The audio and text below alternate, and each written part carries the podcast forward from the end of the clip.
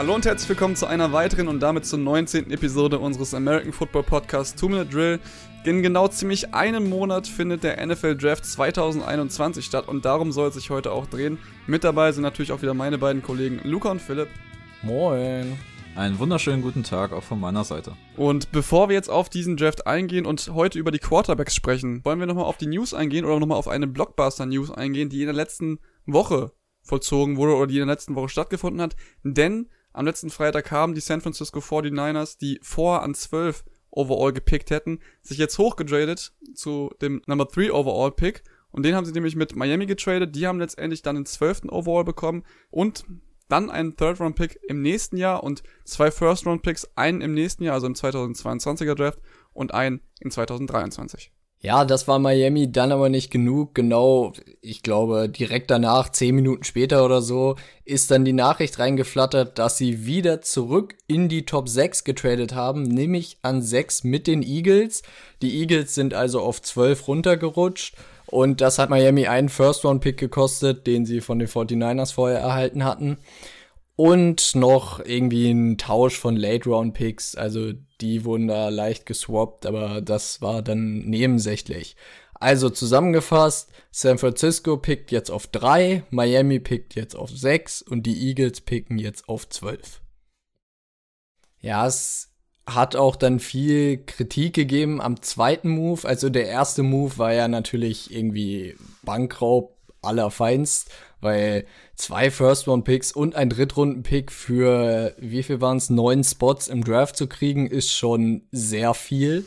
Und da war ich echt zufrieden mit den Dolphins. Dann wieder ein First-Round-Pick davon zu opfern, um sechs Spots hoch zu traden. Ja, weiß ich nicht. Also für einen Quarterback ja, aber da du keinen Quarterback nehmen wirst dieses Jahr, ist das immer so eine Sache. Aber wenn man sich den Move einfach gesamt anguckt, ist es, du hast drei Plätze runtergetradet, von drei auf sechs bist du gerutscht und hast einen Drittrunden-Pick und einen First-Round-Pick in 2023 eingesammelt. Also der Move in einem Vakuum ist schon echt ziemlich beeindruckend. Ja, was ich daran ganz spannend finde, ist, dass die Dolphins halt wieder zurückgetradet sind in die Top 10. Und das machst du ja nur, wenn du irgendeinen Spieler in diesem Draft oder irgendeine Spielergruppe beziehungsweise zwei, drei Spieler dir ausgeguckt hast und unbedingt einen davon haben möchtest. Und da bin ich halt echt gespannt, wen die Dolphins sich da jetzt ausgeguckt haben. Und das ist auf jeden Fall ein Team, auf das man im Draft an der Position sehr doll achten sollte. Und wenn man sich auch gerade die Miami Dolphins vor zwei oder drei Jahren anguckt, da dachte man eigentlich, okay, die sind wirklich echt am Abgrund, die kommen gefühlt nie wieder zurück. Und was sie jetzt mittlerweile aus ihrem Team gebaut haben, natürlich war es auch alles ähm, wir tanken äh, mit dem Hintergrund mit dem Hintergrundgedanken, wir tanken jetzt die eine oder andere Saison, um dann auch später wieder stärker zurückzukommen. Aber was sie jetzt daraus gemacht haben, meiner Meinung nach, ist wirklich sehr stark und was sie da jetzt vor allem auch aus diesem Draft rausgeholt haben, für die Zukunft ist meiner Meinung nach wirklich sehr gut gelungen. Und damit würde ich sagen, Jungs, steigen wir doch ein in die Quarterback Prospects. Ihr beide habt euch damit in den letzten Wochen auf jeden Fall sehr auseinandergesetzt. Ich habe durch meine Uni-Zeit leider nicht so viel Zeit damit verbringen können. Aus dem Grund stellt uns doch einfach mal eure Top 5 Quarterback Prospects aus dieser Draft Class vor und warum? Ihr könnt gerne anfangen. Jo, dann würde ich auch gleich mal hier das äh, Ruder in die Hand nehmen und anfangen. Aber vorweg wollte ich noch kurz sagen, wir haben jetzt unsere Top 5 noch nicht so richtig ausgetauscht. Ich denke, wir werden die gleichen Spieler in der Top 5 haben. Deswegen werden wir jetzt wahrscheinlich fünf gleiche Spieler haben. Die Reihenfolge ist halt nur das Interessante. Und bevor wir reinstarten, möchte ich noch so einen Namen, der mir so beim Tape-Schauen so ein bisschen aufgefallen ist, nennen und das ist Kellen Mond, der Quarterback von Texas A&M. Und zwar ist er für mich kein Early Pick, also nicht in den ersten drei Runden, also in den ersten zwei Draft-Tagen. Aber ich finde ihn sehr interessant von, den, von dem Value, den er mitbringen kann in die NFL. Und das ist eine Pro-Athletic, weil der Typ ist einfach wirklich physisch schon komplett auf NFL-Niveau, da muss man so ehrlich sein. Ist ein kompletter Athlet, hat einen super Arm der aber sehr inkonstant ist in manchen Spielen und das macht ihn wahrscheinlich auch zu einem Spieler für den dritten Tag des Drafts. Aber ich glaube, dass das ein äh, Spieler ist, den man pickt und vielleicht einen richtigen Rohdiamant haben könnte. Und den Namen einfach mal merken, Kellen Mond von Texas A&M. Der könnte echt spannend werden in der NFL. Bevor wir euch jetzt unsere Top 5 vorstellen wollen, beziehungsweise unser Ranking dieser fünf Spieler, wollen wir aber noch mal kurz jedes Prospect so ein bisschen besprechen, weil die fünf sind ja eh gleich, deswegen macht das ja keinen Unterschied. Und da würde ich jetzt mal ganz blind anfangen und würde mir Trey Lance als ersten rauspicken, den Quarterback von North Dakota State, wenn das für dich okay ist, Luca. Ja, mach. Mach ruhig. Ja, Trey Lance ist für mich eine echte Wildcard in der ersten Runde, weil er ist halt einfach ein First-Round-Quarterback in diesem Jahr und das mit nur einem Jahr äh, Sample-Size im College, was ja theoretisch echt wenig ist. Wir haben jetzt ein Jahr nur von Trey Lance gesehen. Seine Division ist jetzt nicht so stark gewesen. Dieses eine Jahr hingegen war halt so stark. 20 Touchdowns, keine Ins, ist ein super Läufer gewesen in dem Jahr hat bewiesen, dass er einen krassen Arm hat, hat keine Angst vor Kontakt beim, Lau beim Laufen und man sieht halt auch darin, er hat zwar in der schwachen Division keine Int geworfen, aber er hat keine Int geworfen und dafür musst du dich wirklich fokussieren, um jedes Spiel so fehlerfrei zu spielen. Und was ich bei ihm noch so ultra inter interessant finde, ist halt, dass er bisher noch nie Quarterback-Coaching hatte bis zu seiner Draft-Vorbereitung. Und da merkt man einfach, was für ein Rohdiamant Trey Lance ist und was daraus halt vielleicht in der NFL noch werden kann. Und mit dem Arm, den er einfach hat, ist das einfach so ein riesiges, riesiges Upside, was er einem NFL-Team mitbringen könnte, was vielleicht für ihn gute Umstände schafft, ihn ein Jahr vielleicht noch aufbaut und sage ich mal, dann mit einem bisschen Coaching und ein bisschen an die Hand nehmen, wirklich nach einem Jahr vielleicht einen super Quarterback da aufs Parkett schicken kann. Ja, ich sehe das ganz ähnlich wie du. Also Trey Lance, die Statistiken, die er 2019 gezeigt hat, waren natürlich echt überragend. Ich meine, 28 Touchdowns, keine Ins, das spricht halt für sich. Dann hat er 2020 ein einziges Game gespielt, weil wegen äh, Corona war auch nicht mehr möglich dann in seiner Conference. Und da hat er dann seine erste Int tatsächlich geworfen. Die war auch nicht, äh, ja, sehr unschön, würde ich mal sagen. Aber allgemein so seine Stärken, um jetzt so ein bisschen in den Scouting Report einzusteigen. Sein Kanonenarm ist natürlich das Highlight. Also der kann, glaube ich, wie Herbert, wenn er da auf den Knien, kann er 80 Yards das Feld runterwerfen. Das ist Wahnsinn, was der Junge im Arm hat. Dann, was ihn natürlich auch noch besonders macht, er ist einer dieser von diesen Dual Threat Quarterbacks, die du so magst, Philipp. Und einfach diese Running Ability, die er hat, die hat er aber auch nicht nur, weil er schnell ist, weil er ist ziemlich schnell, aber er hat auch noch, er ist ein Bulle. Also er hat auch noch dieses Power-Element. Er kann auch über zwei, drei Defender rüberlaufen. Das willst du in der NFL von deinem Quarterback vielleicht nicht sehen, aber von dem Aspekt her erinnert er einen schon ein bisschen an Cam Newton. Ja, jetzt vielleicht nicht ganz vom Running Stil, finde ich, aber auf jeden Fall von der Running Art. Ihr müsst einfach mal auf YouTube so ein paar Videos dazu angucken, einfach Highlights von Trey Lance. Da gibt es Videos, da truckt er Linebacker drei Yards durch den Boden gefühlt. Also ist auf jeden Fall einfach geil, mit wie viel Physis er laufen kann. Was natürlich auch immer so darin resultiert, entweder er truckt den Linebacker oder wird halt komplett vermöbelt. Das ist in der NFL natürlich nicht so geil, weil da hast du Linebacker, die müssen nicht nur einmal gut treffen, da brauchst du wieder ein bisschen länger zum Aufstehen. Joe Burrow kann da ein Lied von singen.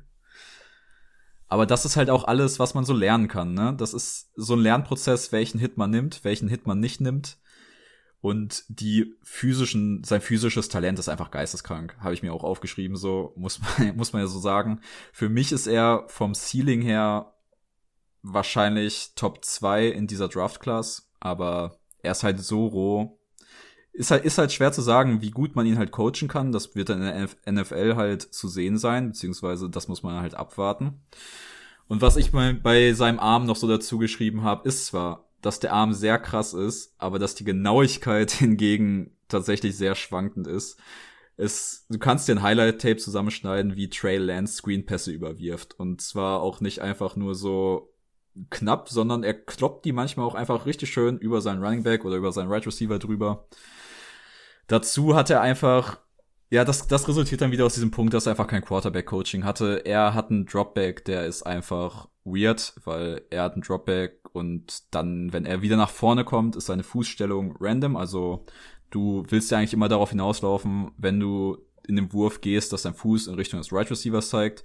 Aber Trey Lance hat einen Dropback, wo er dann einfach meist oft, einfach wirklich oft so steht, dass seine Füße sonst wohin zeigen und das macht ja eigentlich den Wurf dann immer noch schwerer. Vielleicht kann man dadurch die Genauigkeit auch schon ein bisschen beeinflussen bei ihm. Und was halt bei ihm so ein, so ein bisschen ja, was, was halt einfach noch so ein bisschen das Problem bei ihm ist, finde ich, sind halt seine langen Reads, die er einfach hat. Also er braucht manchmal lange, um seine Receiver zu lesen, um die, um die Routen zu erkennen. Und dann auch das Decision Making. Er muss sich wirklich sicher sein, dass sein Receiver open ist, bevor er halt den Ball wirft, weil er arbeitet echt wenig mit Antizipation. Da kommen wir, glaube ich, noch zu einem Quarterback, der wirklich durch seine Antizipation lebt. Und das ist halt bei Lance gar nicht so. Er muss halt wirklich das sehen, was er spielen will. Ja, du hast jetzt schon ein paar Schwächen aufgelistet, da würde ich noch so ein bisschen weiter mitgehen. Und zwar, was mir aufgefallen ist, ist so, er hatte viel von diesem Tuck it und run it. Also er hat einen Read gemacht oder so, hat ihm nicht gefallen, dann hat er einen Ball genommen und ist einfach Kopf runter und ist irgendwie einfach losgelaufen. Und das, ja, das funktioniert halt in der NFL nicht. Da musst du als als Passer muss er einfach noch viel besser werden. Und er hat zwar manchmal gezeigt, dass er das ganze Feld scannen kann, also durch seine Progressions arbeiten kann, auch wirklich von links nach rechts. Read 1 ist nicht da, Read 2 ist nicht da, 3 ist nicht da, okay, dann werfe ich auf 4. Aber das hat er wirklich, wenn du 20 Situationen davon hast, hat er es vielleicht in zweien gemacht. Also er hat gezeigt, dass er es kann, aber er macht es nicht. Und ich glaube, das ist auch noch viel Coaching, was ihm da ähm, was ihm da gefehlt hat, wie du schon gesagt hast. Und auch wenn er unter Druck war, dann war sein Decision Making auch nicht so gut. Also wenn er dann Druck hatte, ist er dann auch so ein bisschen ja Larifari geworden. Und allgemein so, ich finde ja Procoms, also man äh, vergleicht den Spieler aus dem College mit einem NFL-Spieler, finde ich immer schwierig. Aber bei Trey Lance ist es mir extrem aufgefallen. Er sah einfach für mich vom Tape her aus wie Josh Allen in seiner Rookie-Saison. Hatte eine Kanone von einem Arm, hat aber viel, wenn er nicht wusste, was er machen soll, einfach den Ball in die Hand genommen und ist gelaufen. Und genau so sah es für mich bei Trey Lance auch. Der hatte noch nicht so viel Plan, was er machen sollte. Aber wenn er mal was Gutes gemacht hat, dann war es auch wirklich gut. Und ich glaube, man hat jetzt gesehen, dass Josh Allen sich ja so gesteigert hat und er hat jetzt wirklich halt herausgefunden, wie man die Quarterback-Position spielt. Und ich glaube, das ist sowas, wo man sich bei Trey Lance auch dran orientieren kann und sagen kann, da wollen wir hin. Und er hat auf jeden Fall noch mehr Potenzial als Allen, weil, ja, du hast schon gesagt, er ist geisteskrank athletisch. Von daher, es wäre, also meine Empfehlung für ihn wäre, irgendwie ein Jahr hinter einem Veteran Quarterback sitzen, lernen, wirklich Systeme lernen, Reads lernen, wie du den Ball vernünftig an welchen Receiver anbringst. Also als Passer muss er sich einfach nur weiterentwickeln. Aber dann könnte er auf jeden Fall ein richtig guter NFL-Quarterback werden. Kommen wir jetzt als nächstes zu einem weiteren sehr guten Athleten und zwar zu Justin Fields. Der kommt nämlich von Ohio State oder The Ohio State University und hat im letzten oder hat in der letzten Saison oder in seiner letzten College-Saison sogar gegen Trevor Lawrence gewonnen und seine Clemson Tigers. Hat dann letztendlich im Finals oder in den Finals gegen Mac Jones und gegen seine Alabama Crimson Tides verloren. Aber das ist natürlich auch ein Prospect, Jungs, der schon seit Jahren als einer der Top-NFL-Quarterbacks oder als Top-Prospects gehandelt wird. Ja, Justin Fields hat 2018 bei Georgia gestartet, so ein paar Spiele gemacht, aber nicht wirklich viel. Dann ist er getransfert zu Ohio State, hat da den Starting Quarterback Job gewonnen und hat dann auch jetzt in der letzten Saison 2020 22 Touchdowns und 6 Interceptions abgeliefert. Ist ganz okay von den Stats her, aber er war meiner Meinung nach besser, als was seine Stats zeigen. Ja, ich finde, mit Justin Fields kommen wir jetzt zum Quarterback, der auf jeden Fall schon mal einfach, was so das Spielverständnis eine ganze Ecke weiter ist als Trey Lance, der auch einfach schon ein bisschen mehr Erfahrung jetzt im College gesammelt hat als Lance. Und bei Fields ist so für mich immer das große Was wäre, wenn. Weil wenn man ehrlich ist, ist seine Entwicklung im College gerade hinten raus ziemlich eingeschlafen. Aber dennoch ist er für mich in einer Kategorie der beste Quarterback dieser Draft Class und das ist die Defense in der also man sagt so schön inside the numbers, in der Mitte des Feldes zu lesen. Da ist er für mich der schnellste und der beste unserer Top Prospects hier. Er hat einen sehr, sehr starken Arm, der auf den Deep Pässen aber manchmal so ein bisschen, ja, in, inkonstant, was die Accuracy ist oder angeht, schwankt. Dafür ist seine ähm, Short Yardage, 15 Yards, 10 Yards, die Pässe da sind bei ihm 100% akkurat. Also da ist er für mich sehr gut und das ist halt so, das sind so die Pässe, die in der NFL halt zählen, so 15 Yards, 10 Yards. Und wenn du das halt kannst, dann hast du schon mal eine gute Grundlage für die NFL. Ja, ich glaube, das, was bei Fields auf jeden Fall auffällt, ist einfach, dass er gut oder überragend in großen Momenten ist. Man hat das gesehen im Halbfinale da gegen Clemson. Ich glaube, gefühlt niemand hatte Ohio State auf dem Zettel und dann kam er da raus und hat sechs Touchdowns geworfen und hat dabei auch noch einen echt Monster-Hit von äh, Snalski, war das, glaube ich, der Linebacker von Clemson, eingesteckt. Ist aber aufgestanden, hat weitergespielt und das ist eine Stärke von ihm, würde ich sagen. Einfach diese Toughness, die er hat, auch mental genauso wie physisch. Was noch eine Stärke von ihm ist, würde ich sagen, sind einfach ja, Play-Action-Bälle, Bootlegs, alle Würfe on the run. Also outside of structure kann er auch gut kreieren. Von daher das liegt natürlich auch an seiner Mobilität. Also er ist ein ziemlich agiler, athletischer und mobiler Quarterback. Er kann außerhalb der Pocket halt viel machen. Und das, ähm, ja, genau das setzt ihn halt auch wieder ein als Waffe im Laufspiel, wie wir eben schon bei Lance gesagt haben. Er ist auch einer dieser Dual Threat Quarterbacks.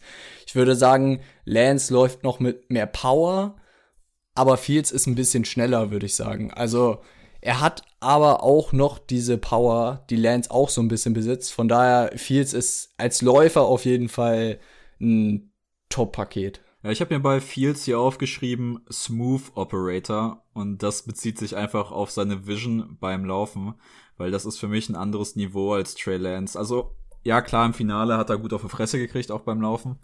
Aber wenn man sich so Spiele von Justin Fields anguckt, dann merkt man richtig, wie er seine Running Lanes sieht und wie er auch sieht, wann seine Running Lane vorbei ist, wo er runtergehen muss, wo er rausgehen muss.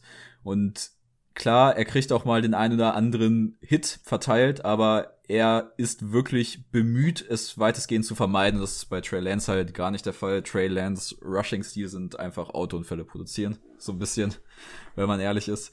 Und das ist halt bei, bei Fields sieht das einfach viel eleganter aus, wie er läuft, weil er auch einfach einen anderen Laufstil hat, der sehr, sehr schön zum Zugucken ist, finde ich. Deswegen habe ich äh, Justin Fields Tape auch echt mit sehr viel Genuss geguckt. Und er ist generell so, so mein kleiner Favorite Quarterback, auch wenn er, kann ich schon mal spoilern, nicht meine Eins in dieser Draft-Class ist. Ja, was ich mir bei. Ja, wo du meintest, Smooth Operator, ist mir aufgefallen, was an ihm nicht so smooth ist. Das sind nämlich einfach, finde ich, seine Footworks und seine allgemeinen Mechanics, weil ich finde, es wirft, es wirkt so ein bisschen steif, was er so ein bisschen teilweise vom Footwork her macht, weil er steht viel in der Pocket, also bewegt sich dann gar nicht. Sein Dropback sieht immer auch so ein bisschen steif aus, finde ich. Also es gibt welche, es gibt auf jeden Fall Quarterbacks, wo es viel smoother aussieht. Selbst bei Trey Lance fand ich den, den Dropback sah noch viel smoother aus. Und du hast gesagt, ähm, über die Mitte kann er gut lesen, da würde ich dir zustimmen. Aber ich finde, allgemein hat er viele Stare-Down-Würfe gehabt. Also sein erster Read hat er einfach angeguckt und hat dann geworfen. Und das ist natürlich sehr einfach für Safeties, weil wenn du siehst, okay, der guckt die ganze Zeit auf den einen Receiver und gute Quarterbacks machen es dann halt. Die gucken auf einen Receiver und werfen dann zu einem anderen. Aber Fields hatte halt viel dieses, er guckt den Receiver die ganze Zeit an und wirft ihn dann auch wirklich dahin. Und dann waren halt viele Plays, wo dann der Safety einfach nur hochkommen muss, äh, hochkommen musste und dann den Pass abgefangen hat oder deflected hat oder irgendwas. Das ist mir so ein bisschen aufgefallen, dass äh, muss er auf jeden Fall dran arbeiten, wenn es in die NFL geht. Ja, ich habe mir zu so das geht jetzt in eine ähnliche Richtung. Ich habe mir bei ihm halt so aufgeschrieben, es ist ja klar, die Ohio State Offense ähm, sp spielt sehr tiefe Option Routes, also ungewöhnlich tief. Das erfordert natürlich dann auch, dass er den Receiver demnach auch, sag ich mal, lange liest und äh, die Route antizipiert. Aber das hindert ihn dann trotzdem nicht, wenn er sieht, äh, dass der Receiver halt einfach nicht offen wird mit der Route, die er, die er da läuft. Das hindert ihn einfach nicht daran, trotzdem weiter an dem Receiver dran kleben zu bleiben und einfach darauf zu warten, dass er das Big Play machen kann. Und da habe ich mir aufgeschrieben, er spielt halt einfach zu aggressiv und da habe ich das genannt, das Wilson-Phänomen, dass du einfach manchmal die Short-Yardage-Pässe liegen lässt, weil du unbedingt deinen Receiver, ja, wenn er den Cut jetzt gewinnt und wenn er da Separation kriegt, dann werfe ich ihn an und dann haben wir den Touchdown 40 Yards oder sowas.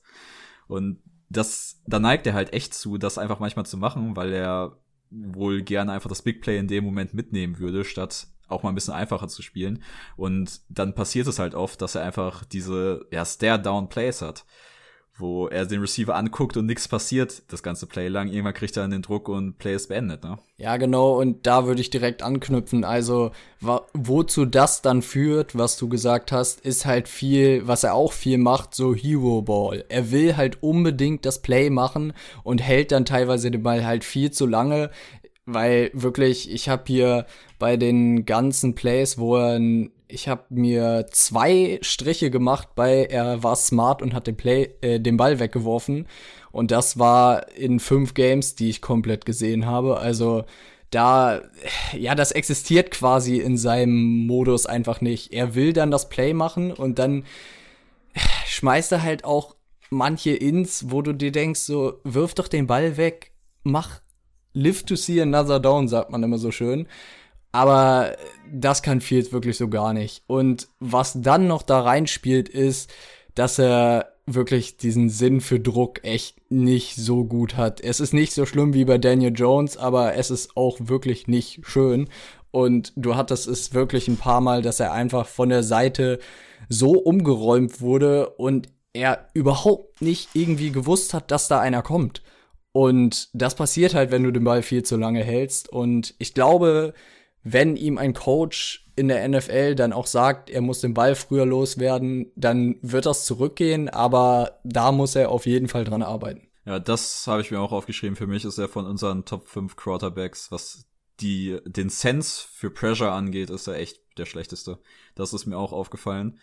Der steht einfach mal, also Ohio State hat ja echt eine gute O-Line. Er hat teilweise eine vier Sekunden, äh, eine vier Sekunden Pocket. Und das ist ja einfach gigantisch viel. Und selbst da erkennt er einfach manchmal nicht, wenn seine O-Line halt auf der einen Seite einbricht und macht halt noch einen Schritt in die Seite und kassiert dann den Sack bei einer vier Sekunden Pocket. So, das ist also weniger Awareness kann man für Pressure auch nicht haben, muss man sagen, als bei solchen Plays dann.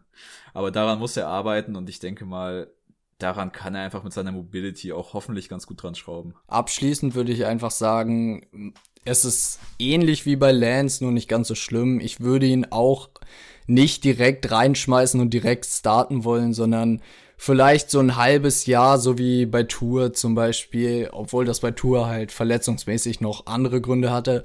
Aber ich würde ihn so ein halbes Jahr auf die Bank setzen, anlernen und wirklich irgendeinem Veteran Quarterback zugucken lassen und dann irgendwie später vielleicht Jimmy G zugucken, jetzt mit dem Trade, was wir gesehen haben. Und ihn dann so nach einem halben Jahr die Chance geben, sich zu beweisen oder erstmal im Training zu beweisen und wenn es dann potenziell Shanahan reicht, ihn dann reinzuwerfen. Ja, genau zu dem Schluss bin ich auch gekommen. Braucht Zeit, hat aber High-End Quarterback Potential. Definitiv. Dann würde ich sagen, Jungs, ihr habt jetzt wieder sehr viele Fakten auf den Tisch gelegt. Kommen wir jetzt zum nächsten Quarterback und da würde ich jetzt auch zu einem Quarterback kommen, der definitiv auch eine sehr gute O-Line oder eine sehr stabile Pocket braucht und da würde ich jetzt erstmal mit Mac Jones kommen, denn Mac Jones hat in Alabama wirklich eine sehr gute Leistung abgeliefert, meiner Meinung nach. Aber Luca hat es vorhin auch bei Justin Fields ein bisschen angesprochen, ein bisschen steif. Ich glaube, steif trifft bei Mac Jones ganz gut zu, denn er bewegt sich in der Pocket wirklich sehr wenig, hat sehr wenig Rollouts oder bewegt sich allgemein sehr wenig über das Feld und kommt dann halt, wie gesagt, über seine guten Reads und seinen guten Arm. Letztendlich ist es so, ich bin bei Mac Jones immer noch so ein bisschen zwiegespalten, je nachdem, wie es halt mit der O-Line läuft und an welcher oder in welchem Team er dann letztendlich auch gedraftet wird, wie dann seine Zukunft aussehen wird. Aber Jungs, ich denke mal, da habt ihr jetzt ein bisschen mehr Input für uns und äh, könnt gerne anfangen. Ja, also ich gehe da auf jeden Fall voll mit. Wenn du Mac Jones in eine schwache O-Line stellst, dann hast du verloren. Das muss man einfach so sagen. Weil er ist für mich ein Quarterback, der nicht kreieren kann, was halt so wichtig in der NFL ist. Also außerhalb der Strukturen wird es immer für ihn sehr, sehr schwierig, noch irgendwas hinzukriegen. Und wenn er Plays extenden will, das kann man fast als Comedy-Show verkaufen, was ich da teilweise auf dem Tape gesehen habe. Wenn seine Pocket zusammenbricht und er irgendwas probiert, dann sieht das einfach nur noch ganz, ganz wild aus im Vergleich zu allen anderen Prospects hier. Vor allem auch ohne die fehlende Athletik, die bis jetzt zumindest bis zum Pro Day noch nicht da war. Ja, um noch kurz ein bisschen ähm, Input zu geben. Also Mac Jones hat bis jetzt eine Saison gestartet. Er hat jetzt, also das war die 2020er Saison, da hat er auch 41 Touchdowns und vier Interceptions nur geworfen. Also ziemlich beeindruckendes Deadline. Aber man muss natürlich auch gucken, zu wem er alles geworfen hat. Du hast da den Heisman-Winner Devante Smith, du hast Jalen Wardle, du hast noch so viele andere Receiver, die demnächst auch in der First Round gehen werden die nächsten Jahre. Du hast Najee Harris im Backfield, du hast, glaube ich, mit die beste O-Line von College Football. Von daher, ich sage mal, ihm wurde es auch sehr einfach gemacht. Ja, ich finde halt, das, was ich vorhin angesprochen habe mit Antizipation, er ist für mich der Quarterback, vielleicht mit Trevor Lawrence, der einfach mit der meisten Antizipation für Routen spielt und dadurch auch einen sehr schnellen Release hinkriegt, was ihm einfach immens hilft, weil er ist einfach so unnormal unathletisch. Das ist schon, also in der modernen NFL ist das halt ganz schwierig mit so wenig Athletik. Man hat es jetzt zwar gesehen, Tom Brady gewinnt mit den Buccaneers einen Super Bowl als ein ja, auch durchs Alter geschuldet sehr unathletischer Quarterback. Aber eigentlich auch im College ist das nicht mehr die Normalität, dass du einen Quarterback hast, der wirklich wie ein Fels in der Pocket steht. Aber wenn er es halt hinkriegt, wenn die Pocket hält, dann ist er für mich einer, der wirklich deine Offense gut managen kann, weil er sehr sicher spielt. Er hat ein gutes Spielverständnis. Er liest deine Defense sehr schnell. Also er ist für mich auf jeden Fall mit seinen Reads sehr gut am Start. Was er halt nicht so kann, ist halt die tiefen Outside-Bälle oder die Deep Outs werfen, weil dafür ist der Arm jetzt nicht stark genug und dann verliert er auch so ein bisschen seine Genauigkeit. Aber ich glaube, wenn du einen Game Manager pickst und ihm gute Umstände gibst, dann kannst du damit eine solide Offense spielen. Ja, ich würde halt sagen, er hat auf jeden Fall angedeutet, dass er gute Reads machen kann, aber man muss auch sagen, er muss das fast nie machen. Also er hat quasi immer seinen ersten Read anwerfen können, weil es halt Devante Smith war oder Jalen Wardle, der halt direkt frei war, weil das einfach Separation Monster sind. So, und wenn der direkt immer zwei Yards Separation hat, so, dann war es halt nicht so schwer, den anzuwerfen. Und was noch eine große Stärke von ihm ist, würde ich sagen, ist einfach auch seine Toughness, weil er steht halt in der Pocket und nimmt es wirklich in Kauf, richtig auf die Fresse zu kriegen, um dann das Play zu machen. Und ähm, dann wirklich waren da Bälle dabei, wo er wirklich noch upsteppt. Du wei er weiß, dass gleich ein Hit kommen wird und er schmeißt das Ding trotzdem und kriegt dann auch den Hit. Aber hat halt den Touchdown gescored so. Und diese Toughness willst du halt sehen. Klar willst du nie sehen, dass dein Spieler gehittet wird oder dein äh, Star Quarterback gehittet wird, aber diese Toughness in wichtigen Momenten willst du die halt haben, weil im Super Bowl, wenn du mit ihm da stehen solltest, willst du einfach, dass er dann Upstep den Hit nimmt und das Play macht und ja, sich nicht äh, zurückhält. Ja, abschließend kann man sagen, er ist so das klassische High Floor, Low Ceiling Prospect. Er würde, glaube ich, direkt in der NFL Offense relativ passabel funktionieren, wird jetzt nicht überragend werden, aber wird, glaube ich, nicht komplett katastrophal werden.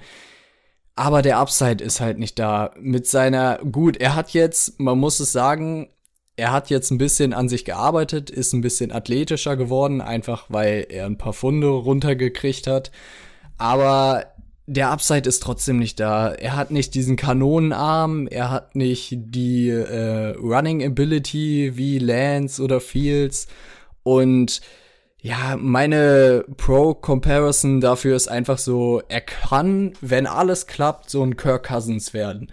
So ein, ich würde sagen, guter Quarterback, der einen aber nicht, ja, der einen nicht rausreißt, wo du so denkst, wow, oh, Kirk Cousins, geil, den will ich jetzt unbedingt sehen oder, oh, was hat der schon wieder für ein Play gemacht, sondern der wird halt ganz solide sein Ding runterspielen, wird, glaube ich, eine lange NFL-Karriere haben, weil er dann irgendwann viel als Backup eingesetzt wird.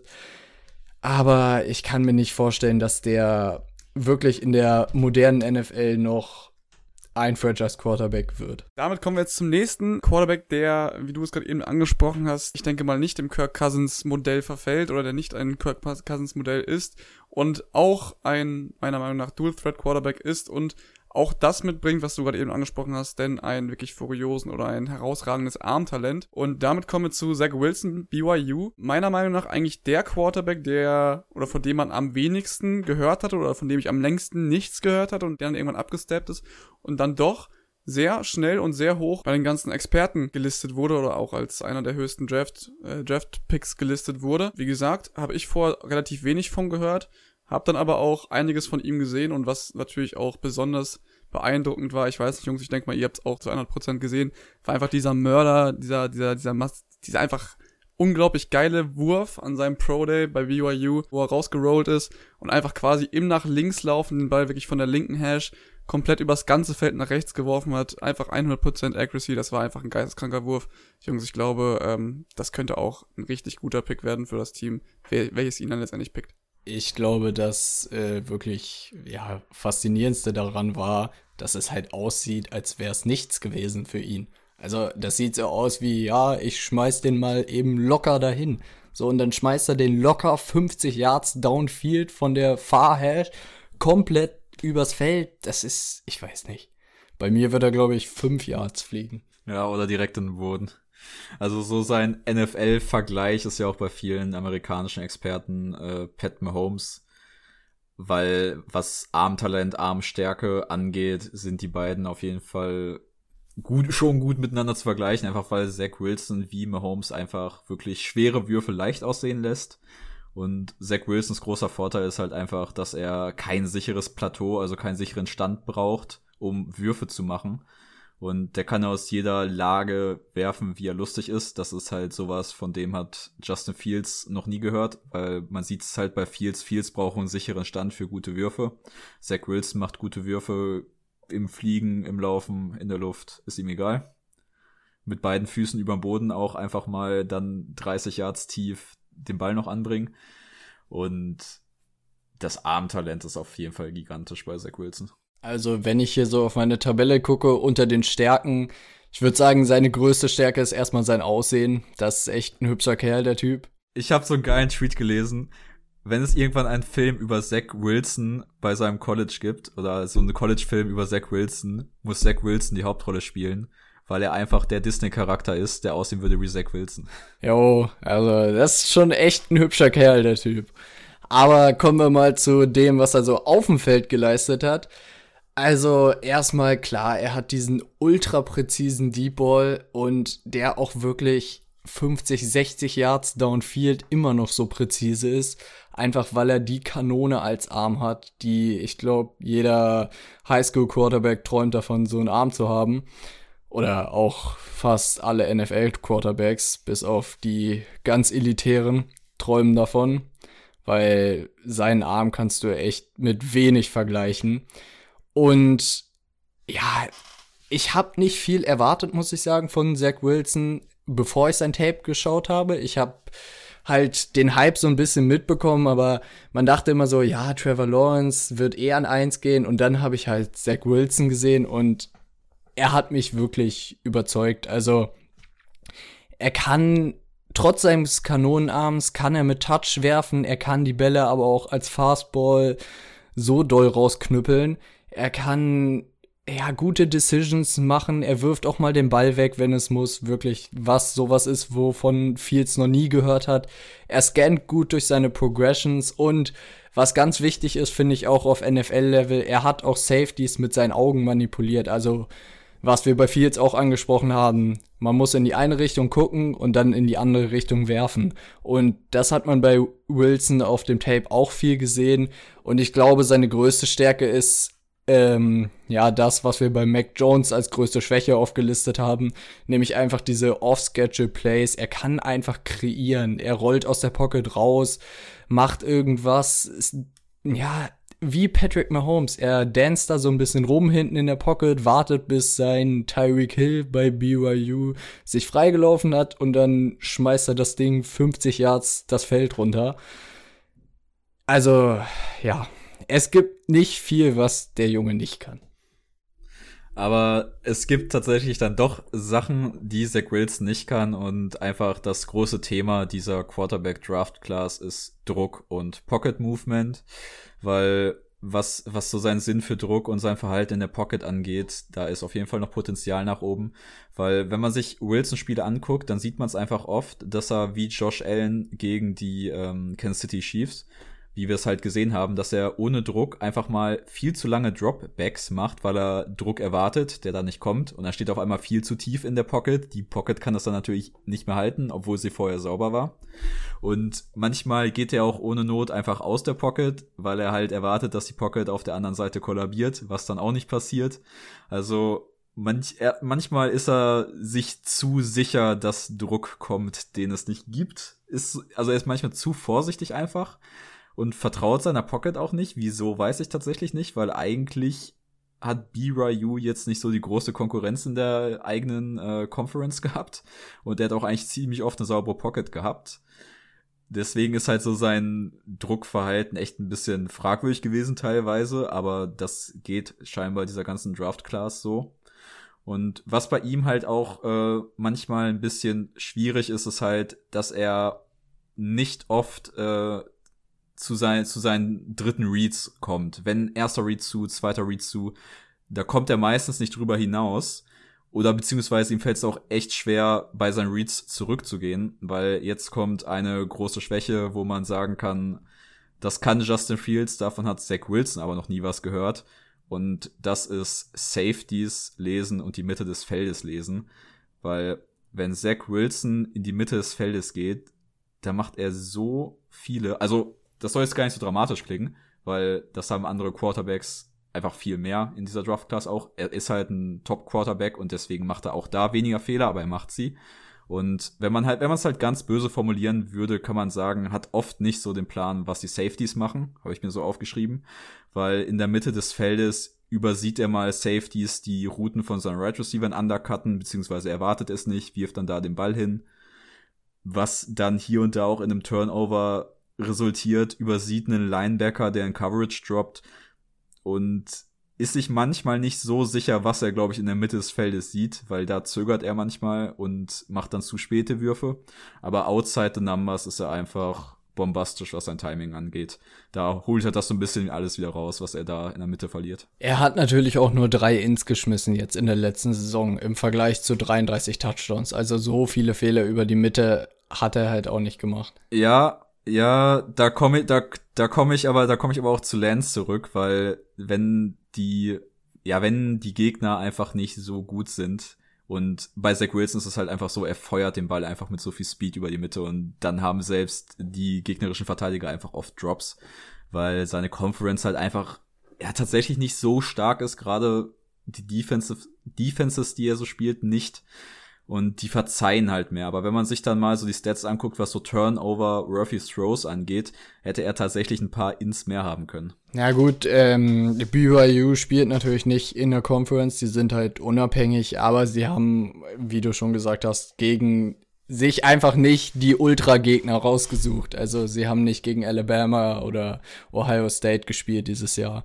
Und das mit zu tief droppen in der Pocket ist mir auch stark aufgefallen.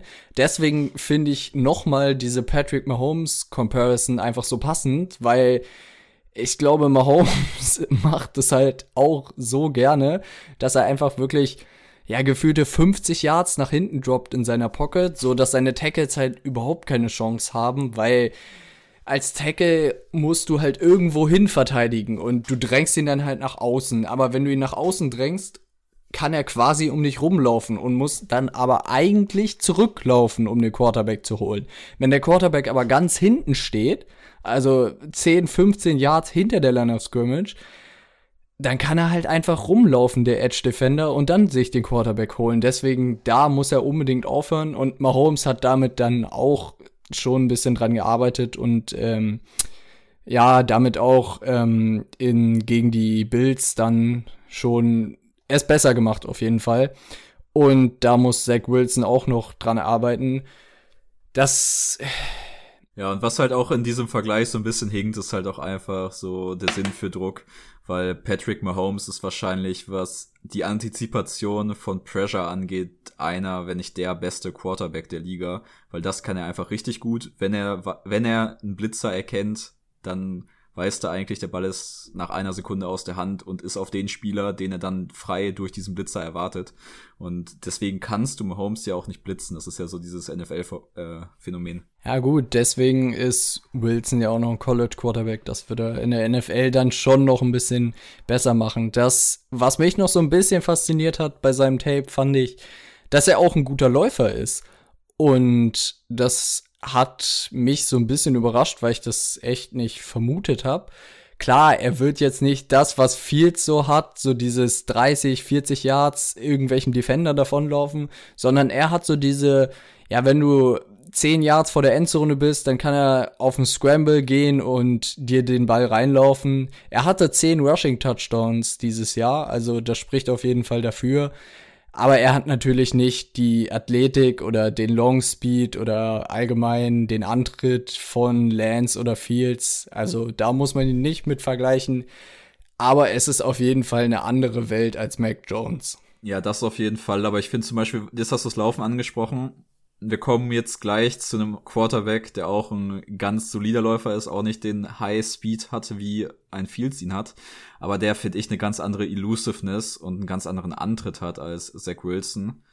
Und das ist halt Trevor Lawrence. Ich finde, wenn du die beiden dir wirklich mal nebeneinander anguckst, was das Laufen angeht, da ist Lawrence ist halt weg, bevor, bevor Wilson sich bewegt, so gefühlt.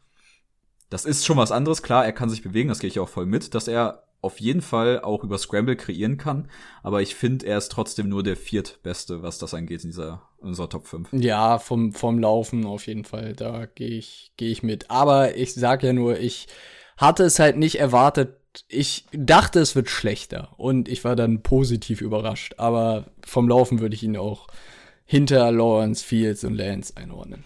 Und damit würde ich jetzt das Thema, wie ihr es gerade eben schon beendet habt, äh, Zach Wilson abschließen und jetzt zu meiner Meinung nach dem besten Quarterback in der ganzen Draft kommen, dem komplettesten Quarterback in der äh, in der Draft Class zu Trevor Lawrence. Du hast es gerade eben schon angesprochen, Philipp. Wie gesagt, er hat einen fantastischen Arm. Gerade über die Mitte des Felds könnte er sich noch meiner Meinung nach ein bisschen verbessern oder ich glaube, das ist gerade auch der Schwachpunkt, der er so hat. Aber gerade was er jetzt in, drei, in seinen drei College-Jahren gezeigt hat, ich glaube, er hat mittlerweile auch von allen die meiste Erfahrung von den Quarterbacks, die jetzt momentan im Draft sind. Und ähm, was er da bis jetzt gezeigt hat, glaube ich, ist es auch einfach das stabilste. Und auch wieder, wie es auch bei Justin Fields damals schon angeklungen ist. Ich glaube, ich habe 2016 schon Videos von ihm gesehen, wo man einfach gesehen hat, der Junge wird einfach irgendwann ein Star in der NFL werden. Und ähm, das hat er auch, wie gesagt, in seinem College, in seinen College-Jahren bis jetzt gezeigt. Hat in seinem ersten Jahr sogar die Championship geholt. Ähm, Im letzten Jahr dann, wie schon angesprochen, gegen Justin Fields und Ohio State im Halbfinale verloren. Aber ich denke mal, er wird dieses Jahr an Position 1 gedraftet werden. Ich glaube, mittlerweile haben sich die Jacksonville Jaguars auch schon drauf eingestellt. Jungs, gerne nochmal Trevor Lawrence analysieren. Ja, da muss ich jetzt nochmal ganz kurz, kurz zu einsteigen. Es gab ein ganz lustiges äh, Posting von den Jacksonville Jaguars. Die haben ähm, so ein Bild gepostet mit so einer weißen Silhouette von einem Quarterback auf äh, dem türkisgrünen Grund der Jaguars und dann so äh, irgendwie eine Frage gestellt, wer ist der neue Quarterback in der Stadt, so mit einem Fragezeichen. Und dann haben natürlich findige Leute im Internet einfach äh, herausgefunden, dass diese Silhouette, die sie da genommen haben, wirklich einfach abgepauscht von einem ähm, Game-Pick von Trevor Lawrence ist. Also es ist einfach wirklich Trevor Lawrence, den sie da auf ihre, auf, auf ihr Ding schon draufgeklatscht haben. Ja, ich glaube, mittlerweile ist es wirklich ein offenes Geheimnis, dass die Jaguars Trevor Lawrence an eins nehmen werden. Und das ist ja auch das Einzige, was, glaube ich, Urban Meyer überzeugt hat, aus dem Ruhestand zu kommen und nochmal als Coach tätig zu werden. Einfach, dass er die Chance hat, mit Trevor Lawrence zu arbeiten. Auch Urban Meyer nochmal ganz kurz dazu hat im äh, NFL Network Interview auch nochmal gesagt, also Trevor Lawrence ist wirklich in allen Punkten, die man anführen kann, eine 5 von 5 Und ich denke mal, das wird er sich nicht leben lassen, da mit Justin, äh, mit Justin Fields wahrscheinlich, mit Trevor Lawrence dann auch im nächsten Jahr oder im nächsten, in der nächsten Season zu arbeiten. Ja, was du schon angesprochen hast, ist halt, dass Lawrence jetzt auf drei Jahren in der, im College einfach so ein hohes Niveau gespielt hat. Er hatte klar, er hatte mal so ein, am Anfang seiner zweiten Saison hat er so einen kleinen Hänger gehabt. Aber wenn man sich jetzt diese drei Jahre wirklich vor Augen führt, auf dem Niveau, das ist schon ein bisschen beeindruckend und das ist halt auch einfach so, so ein Wert, den können die anderen halt einfach nicht hervorbringen, aus verschiedenen Gründen zum Beispiel. Zach Wilson hatte jetzt letztes Jahr auch so ein bisschen mit Verletzungen zu kämpfen und ja, wenn du einfach drei Jahre auf so einem Top-Niveau gespielt hast, dann denken sich die NFL-Teams wahrscheinlich auch, ja, der bringt wahrscheinlich eine gewisse Konstanz mit. Und das ist halt kein One-Hit-Wonder, weil für mich sind die anderen Quarterbacks auch so ein bisschen noch alle eine Wildcard weil ich bei jedem auch so kleines Potenzial sehe, dass es halt bei manchen auch ein größeres, dass es halt einfach schief gehen kann oder beziehungsweise dass es halt einfach nix wird in der NFL. Und das sehe ich halt bei Lawrence gar nicht. Die Frage ist halt einfach nur, wie gut er wird in meinen Augen. Und du hast schon gesagt, das Armtalent ist einfach auch geisteskrank. Also ich glaube, er hat nicht ganz die Arm Strength, wie zum Beispiel äh, Zach Wilson, aber das Armtalent ist ähnlich. Er braucht keine stabile Plattform. Jeder Wurf sieht easy aus. Er kriegt gut Pfeffer hinter die Bälle. Und sein, seine Deep Balls sind auch einfach nur eine Augenweide, wenn man zuguckt. Dazu hat er noch einen unglaublich schnellen Release, was dir halt in der NFL, glaube ich, ziemlich oft den Arsch retten kann, gerade wenn du hinter der O-Line der Jaguars spielst am, in der nächsten Saison. Und er hat einfach einen übel großen Football-IQ, finde ich, weil er ist einfach für mich der beste Improviser dieser ganzen Draft-Class. Und das ist in der NFL einfach so wichtig, dass du halt außerhalb der Strukturen, wenn ein Play kaputt geht, dass du einfach kreieren kannst. Weil ein Quarterback, der nicht kreieren kann, ist halt ein Quarterback, der meistens in der ersten Runde der Playoffs ausscheidet, kann man, glaube ich, so sagen. Das ist ja auch das große Jimmy Garoppolo-Problem im Super Bowl gewesen, so ein bisschen. Ich finde zu vergleichen auf jeden Fall auch mit dem äh, letztjährigen First-Round-Pick auf jeden Fall der jetzt bei den Bengals gelandet ist mit Joe Burrow. Da meine Frage an euch beiden, wen würdet ihr da, oder wenn ihr jetzt die Möglichkeit hättet, einen Quarterback zu picken, wen würdet ihr picken? Würdet ihr Joe Burrow nehmen oder Trevor Lawrence? Ich würde Trevor Lawrence nehmen, aber das ist alles nur wegen Trevor Lawrence Potenzial, was einfach da ist. Wir kommen gleich noch zu so ein paar Kritikpunkten, wo er sich wirklich noch verbessern kann. Und das ist ja auch das Krasse, dass selbst Trevor Lawrence hat noch so ein paar Punkte, in denen er einfach besser werden muss, auch tatsächlich, aber in denen er auch einfach besser werden kann. Und deswegen bringt er noch so viel Potenzial mit. Aber ich würde sagen, dass Burrow, als er in den Draft gegangen ist, weiter war in seinem Spielverständnis und in seinem Footballverständnis. Aber einfach diese physischen Talente, wie sie ein äh, Trevor Lawrence hat, nicht äh, so stark ausgeprägt sind bei Burrow. Burrow ist trotzdem ein Weltklasse Quarterback. Und wo Burrow halt einfach auf einer anderen ja, wo er in einer anderen Liga spielt oder gespielt hat als Lawrence im letzten Jahr, ist halt einfach seine Reads. Weil Burrow ist ultra schnell im Defense lesen. Und das fällt halt auch einem Lawrence so ein bisschen schwerer noch, dass er wirklich äh, Courage übersieht oder manchmal auch nicht versteht. Das ist mir ich, ist für mich halt schwer zu beurteilen jetzt, weil ich bin kein Quarterback. Aber es ist tatsächlich manchmal so, dass er ein bisschen verwirrt wirkt manchmal und dann das ist auch so der größte Kritikpunkt, den ich mir aufgeschrieben habe, dass er dann einfach manchmal Würfe erzwingen möchte. Das hat jetzt im College, das ist so eine Eigenschaft, die hat er sich im College so ein bisschen angewöhnt. Das habe ich in jedem Spiel gesehen, was ich von ihm geguckt habe. Das, das ist so, wenn Trevor Lawrence panikt, dann kommt ein äh, Outside One-on-One-Ball, der meistens auch in Coverage reingeht und dann hofft er einfach, dass äh, sein Receiver den Gegner outmuscelt und als er T. Higgins hatte, also da gibt's absolut geile Videos zu im College. Ähm, als er T. Higgins hat, hat das sogar die ganze Zeit funktioniert, weil T. Higgins gefühlt 10 Zentimeter größer war als jeder Cornerback oder Safety und sich das Ding dann wirklich runtergepflückt hat. Aber das kann er in der NFL halt bei den Jaguars und so nicht machen. Und da muss er sich vielleicht noch eine, sag ich mal, bessere Idee ausdenken, wenn er die Coverage mal nicht versteht. Ja, definitiv. Also ich würde auch Lawrence nehmen gegenüber von Burrow, einfach nur von ähm, alleine dem Armtalent her. Joe Burrow hat echt er ist ein sehr guter Spieler, wie du schon gesagt hast, aber ihm fehlt echt der Pfeffer im Arm. Und den bringt Lawrence auf jeden Fall mit. Lawrence kann dazu auch noch halt seinen Arm so komisch werfen. Das, was Lamar Jackson jetzt auch so populär gemacht hat und Mahomes auch die ganze Zeit schon macht.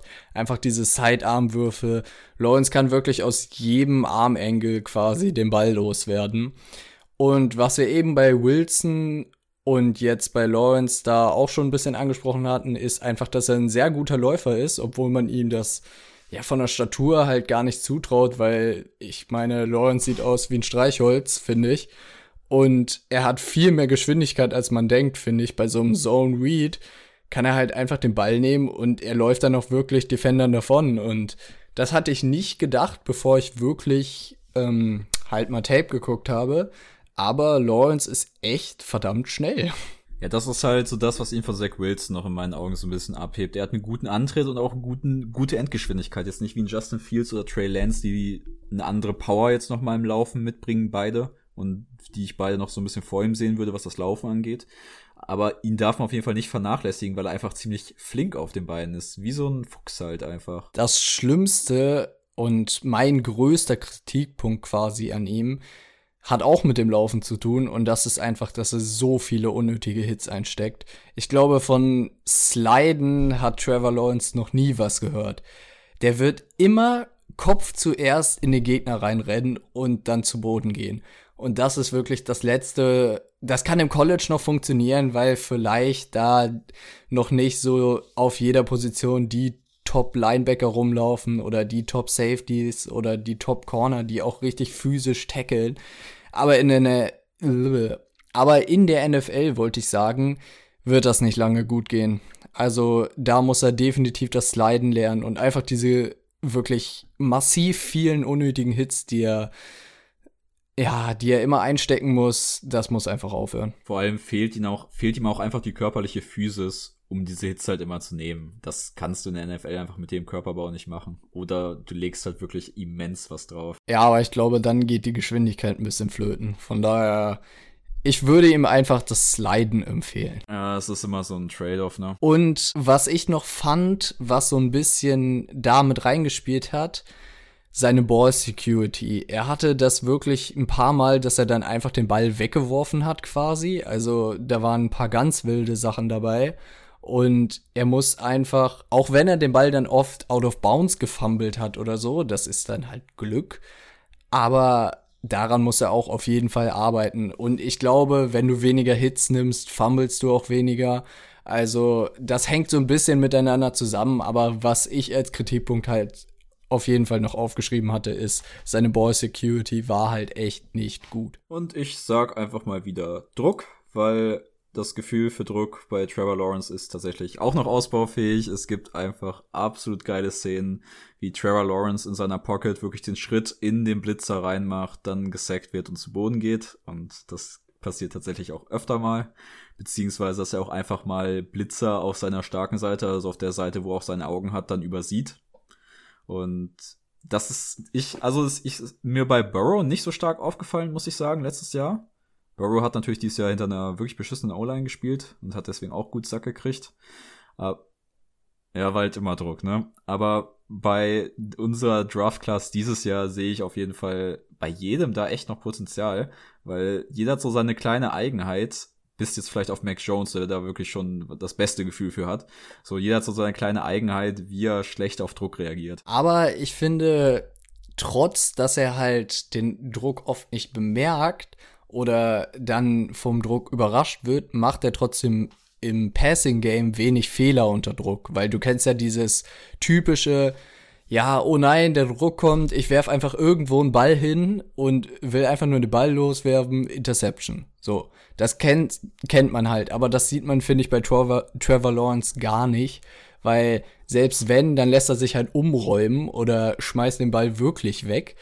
Aber dass er dann eine Int unter Pressure wirft, das ist sehr selten bei ihm. Und da ist dann halt sein allgemein gutes Decision-Making immer noch Herr der Sache und nicht der Druck. Ja, was ich halt jetzt noch unbedingt aufführen möchte als einen positiven Punkt bei Trevor Lawrence ist halt sein Leadership und einfach seine menschliche Entwicklung, die er halt im College gemacht hat. Und da ist er für mich einfach extrem weit. Und ich glaube einfach, er ist so ein Typ, der so ein ganzes Team mit sich reißen kann und auch anführen kann. So ein richtiger Anführer. Weil man muss ja auch einfach mal sagen, er ist halt sehr engagiert und auch politisch engagiert.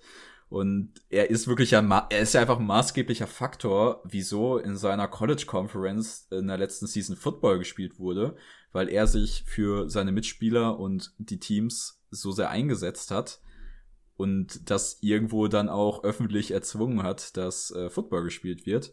Und da hat er sich für mich so wirklich als menschlich sehr gereiften Typen rausgestellt. Ja, definitiv. Und ich finde, das kann dann teilweise eine Knock an die anderen Quarterbacks sein, dass man das bei denen einfach nicht so mitgekriegt hat. Aber ich finde halt Leadership auch immer schwierig zu bewerten, weil man kann jetzt nicht, wir waren nicht in der Kabine und haben mitgekriegt, wenn Fields eine Ansprache gehalten hat oder wenn Wilson oder Lance eine Ansprache gehalten hat.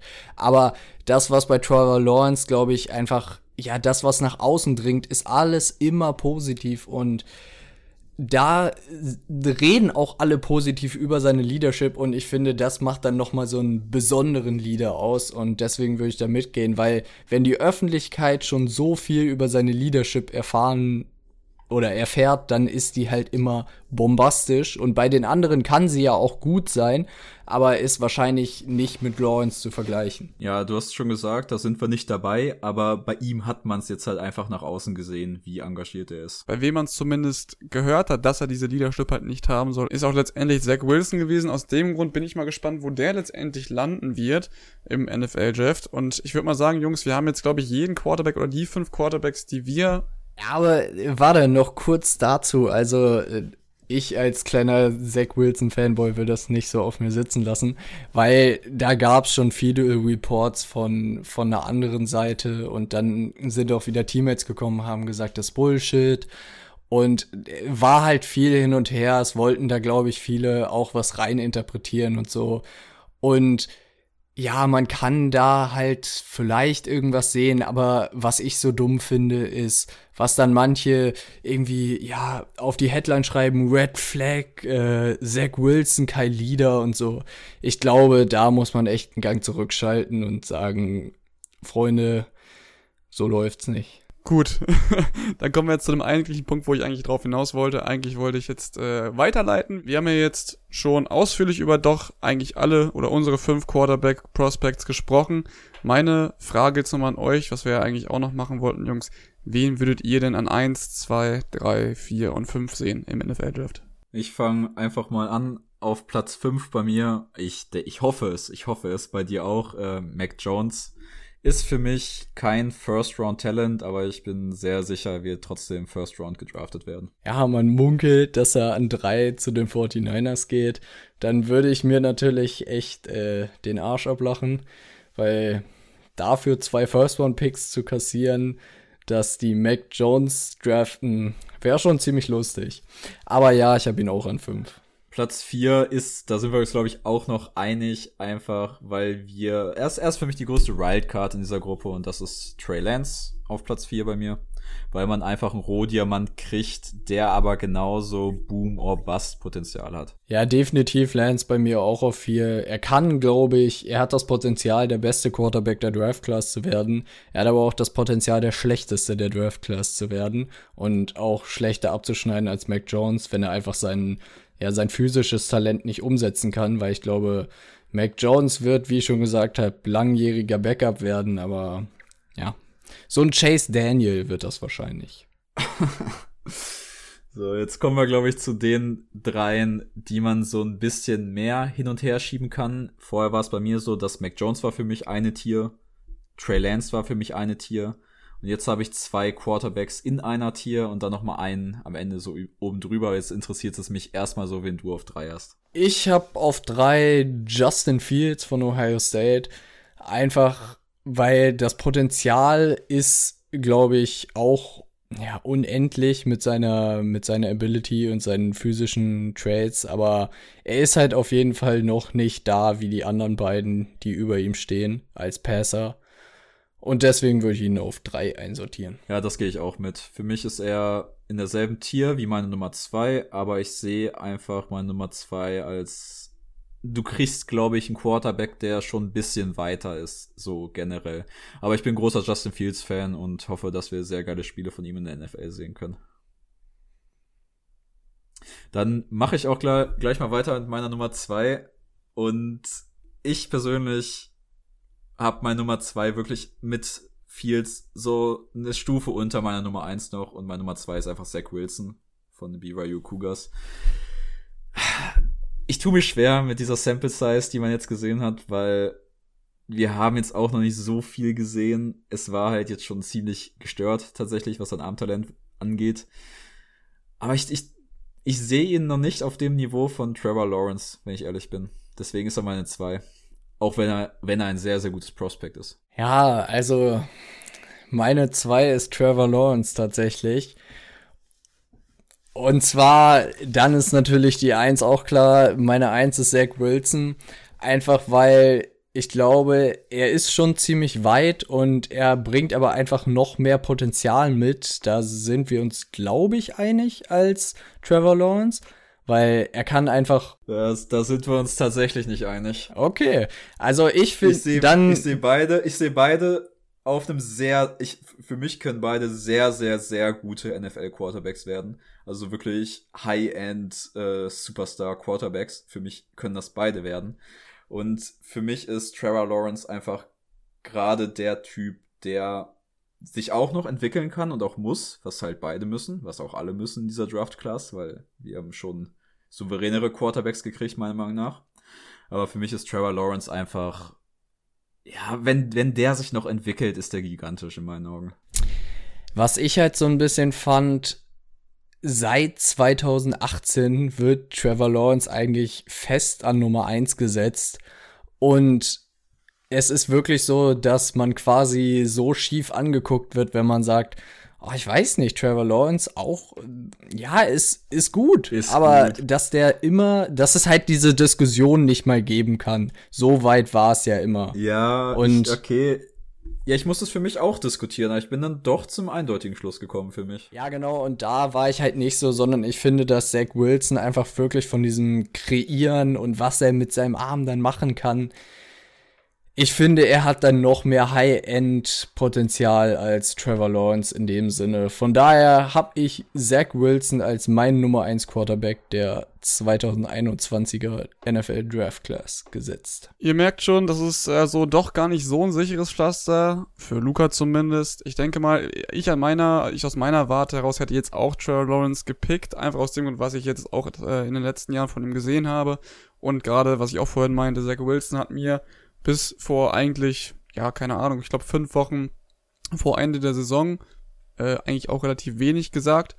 Und äh, aus dem Grund wäre ich auch für Trevor Lawrence an der Stelle. Aber wie gesagt, äh, ihr merkt, da ist noch relativ viel Diskussionspotenzial, was gegeben ist. Und aus dem Grund würde ich euch einfach mal bitten, gebt uns doch einfach mal eure Meinung, wie ihr das seht. Wen seht ihr an 1 oder ihr könnt auch gerne uns schreiben, wer eure fünf Quarterbacks sind in diesem Jahr. Denn es gibt ja auch noch andere, wie zum Beispiel Kyle Trask, wie Kellen Mond, der vorhin schon angesprochen wurde, aber auch zum Beispiel, ob er jetzt ein Top-Quarterback ist oder nicht, Ian Book von Notre Dame, sind auch alles Quarterbacks, die dieses College-Football-Jahr auch dabei gewesen sind. Und da ist meine letzte Frage an euch jetzt, Jungs. Was passiert mit den Quarterbacks, die sonst noch in den Draft sind, die jetzt natürlich nicht unter die, meiner Meinung nach, Top 5 fallen? Wo seht ihr die letztendlich? So eine kleine Einschätzung. Da kann ich was ganz Gutes zu sagen, weil ich habe mir den Namen Kyle Trask auch noch vorgenommen und habe da auch noch ein bisschen was zugeguckt, weil er war ja wirklich lange dabei in dem äh, Heisman-Rennen sogar und hat dann ein Spiel richtig grauenhaft gespielt und dann war es auch vorbei damit. Aber ich glaube, man muss da echt, man kann ihn viel mit Mac Jones vergleichen, von dem Standpunkt her einfach, er hat es sehr, sehr einfach in seiner Offense, muss man sagen. Er hat Kyle Pitts, wahrscheinlich den explosivsten Playmaker der ganzen Draft Class, der nicht Quarterback ist. Er hatte Kadarius Tony äh, als Receiver, hatte noch mehr einfach so bombastische Receiver und ihm wurde es da sehr einfach gemacht. Wo man ihn nicht mit Mac Jones vergleichen kann, ist wirklich Mobilität. Wenn man denkt, also vielleicht kam es so rüber, dass Mac Jones sich nicht bewegen kann von uns. Wenn man dazu Kyle Trask sieht, dann wirkt Mac Jones wie Trey Lance. Also Kyle Trask kann sich wirklich nicht bewegen. Der ist einfach, ich habe mir hier ganz schön aufgeschrieben, mobil wie ein Stein. Ja, das ist doch ein schönes Fazit. Ich habe mich ähm, jetzt noch mit drei, vier anderen Quarterbacks jetzt nicht so tief beschäftigt wie mit meiner Top 5. Hab Ian Book aber zum Beispiel auch auf dem Radar, Radar, Radar schon wieder ein bisschen gedenglischt. Ähm, aber das ist für mich, weiß ich nicht, Late Runde Backup und gut ist, würde ich sagen, mit wenig Potenzial für mehr. Wen ich jetzt ja vom wenn ich jetzt ja jetzt vom Anfang nochmal angesprochen habe, ist halt äh, Kellen Mond, der für mich wirklich hinter unserer Top 5 der einzige ist, den ich noch gesehen habe, der für mich irgendwo noch dieses äh, Starting Quarterback Upside hat. Das sehe ich bei den anderen, die ich mir angeguckt habe, leider nicht. Könnte vielleicht so ein Russell Wilson-Stil in der dritten Runde werden. Mal gucken. Worauf ich da genau gerade noch hinaus wollte, du hast es gerade eben nochmal angesprochen, Philipp. Ich denke mal, der Rest könnte so Backup-Potenzial haben und ich denke mal, vielleicht sieht man den einen oder anderen noch in der NFL spielen, vielleicht auch mal das ein oder andere Mal etwas öfter. Aber ich glaube nicht, dass wir die Namen in den nächsten Jahren noch oft in der NFL hören werden. Kyle Trask ist der perfekte Backup für Indy, weil in Indy hast du einfach eine Bomben-Offensive Line und wenn du den dahinter stellst mit cleaner Pocket, hat er wirklich gutes Decision-Making und kann gute Würfe machen. Von daher, das wäre so optimal. Aber Indy hat ja auch noch letztes Jahr quasi einen von diesen Late-Runden Quarterbacks gedraftet. Nämlich in der vierten Runde letztes Jahr haben sie Jacob Eason von Washington genommen. Und ich bin echt gespannt, ob mit dem vielleicht noch irgendwas wird, weil der hatte auf jeden Fall mehr Potenzial als Trask und auch eine Kanone als Arm. Aber man hat echt noch nicht viel von ihm gehört, von daher glaube ich mal, dass da nicht noch was kommt, aber ja, ich würde es ihm wünschen. Damit würde ich sagen, haben wir unsere Einschätzung zu den Quarterbacks gut dargestellt. Wie gesagt, ich habe es gerade eben schon angesprochen, aber ihr könnt uns gerne auch nochmal auf Instagram oder meinetwegen auch auf Twitter, da sind wir jetzt mittlerweile auch aktiv, gerne nochmal eine Rückmeldung geben, wie eure Top 5 aussehen würde, wen ihr als Number One overall sehen würdet, ob es Trevor Lawrence ist, ob es Zach Wilson ist oder ob da tatsächlich, warum auch immer jemand anders bei euch steht. Und ja, könnt uns natürlich auch nochmal gerne eure Meinung zu Kyle Trask, zu Kevin Mond oder Ian Book geben. Würde uns auf jeden Fall sehr freuen. Input ist immer sehr gern gesehen und von daher würde ich sagen, Jungs, war es das auch für die heutige Folge. Wir haben uns, glaube ich, vorgenommen, dass wir da eine 20 bis 25 Minuten Folge draus machen. Wenn ich jetzt nicht ganz falsch bin, aber letztendlich finde ich, habt ihr da nochmal sehr viele gute Punkte angesprochen und jetzt ist es halt ein bisschen länger geworden. Ich, wie gesagt, würde mich für jetzt erstmal verabschieden. Hat mir wieder viel Spaß gemacht, auch wenn ich dieses Mal nicht so viel sagen konnte. Und an der Stelle, wie gesagt, bin ich erstmal raus. Vielen Dank fürs Zuhören und wir hören uns dann in der nächsten Woche wieder. Jo, wir sehen uns nächste Woche dann mit den Reviews zu Running Backs und Wide right Receivers in diesem Jahr wieder. Ich bin gespannt und haut rein. Ciao von meiner Seite.